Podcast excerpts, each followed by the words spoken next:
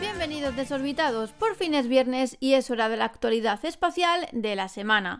Hoy os contaré el nuevo descubrimiento del telescopio James Webb. La misión KEOPS de la Agencia Espacial Europea encuentra un anillo gigante alrededor de un exoplaneta.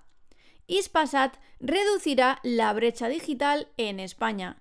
Rusia lanza una nave hacia la Estación Espacial Internacional y SpaceX lanza con éxito el satélite español de Ispasat.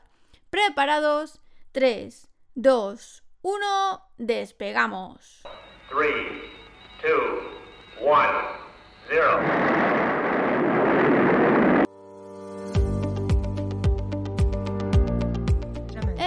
Telescopio James Webb nos ha sorprendido esta semana con un nuevo descubrimiento. Y es que ha detectado un asteroide desconocido del tamaño del Coliseo de Roma. El sistema solar está repleto de asteroides y pequeños cuerpos rocosos. Los astrónomos conocen actualmente más de un millón. Durante el análisis de los datos del instrumento MIRI del telescopio James Webb, el equipo encontró al intruso, los resultados del equipo sugieren que el objeto mide entre 100 y 200 metros y ocupa una órbita de muy baja inclinación. La detección de este asteroide tendría implicaciones importantes para nuestra comprensión de la formación y evolución del sistema solar, porque los asteroides pequeños se han estudiado con menos detalle.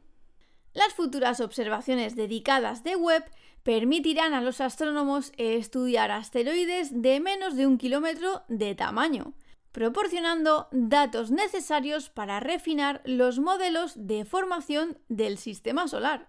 Además, este resultado sugiere que James Webb también podrá contribuir por casualidad a la detección de nuevos asteroides.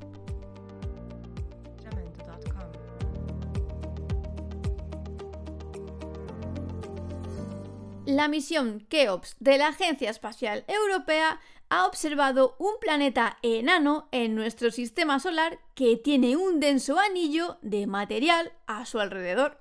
La presencia de este anillo, de casi siete veces el radio del planeta, abre un misterio a los astrónomos por resolver. ¿Por qué este material no se ha fusionado en una pequeña luna?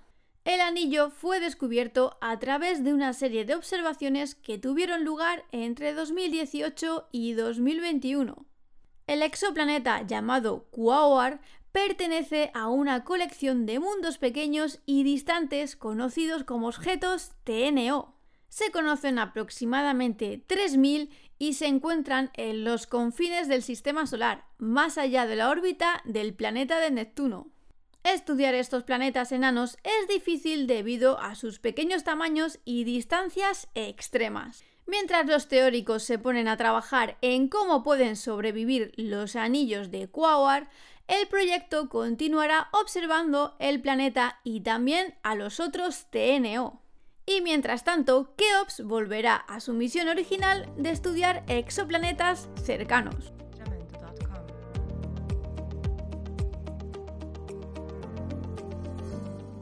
Ispasat será el encargado de extender la banda ancha a todas las zonas rurales de España, con una tarifa plana de 35 euros al mes.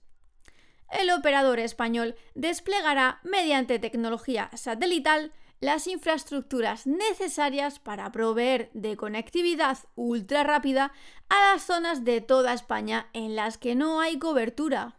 El objetivo es llevar la conexión al 100% de las zonas rurales, remotas y poco pobladas de todo el territorio a un precio asequible, cerrando así la brecha digital.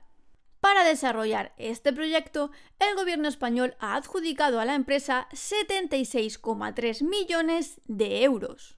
Alcanzar cobertura de banda ancha a 100 megabytes para el 100% de la población es uno de los objetivos de la Agenda España Digital 2026.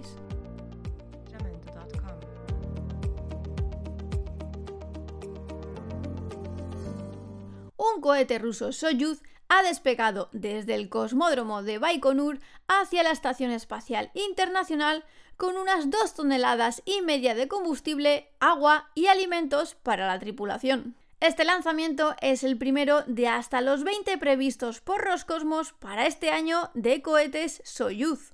El próximo, programado para dentro de unos 10 días, será con una nave sin tripulación que volará a la Estación Espacial Internacional para traer a la Tierra a dos cosmonautas rusos. La ISS es una mezcla de ciencia, tecnología e innovación humana que permite demostraciones de investigación y tecnología que no son posibles en la Tierra.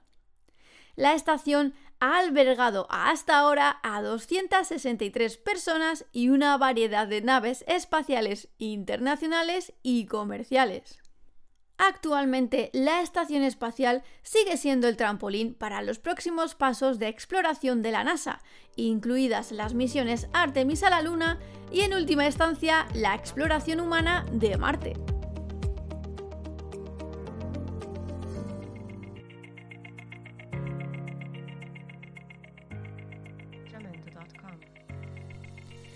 SpaceX ha lanzado con éxito el satélite español Amazonas Nexus de Ispasat a bordo de un Falcon 9. Se trata de un satélite de alto rendimiento que permitirá el acceso a Internet de alta velocidad en todo el continente americano, los corredores norte y sur del Atlántico y puntos tan remotos como Groenlandia y la selva amazónica. El satélite está especialmente diseñado para ofrecer conectividad de alta calidad en aviones y barcos y contribuirá de forma eficaz a reducir la brecha digital en América Latina.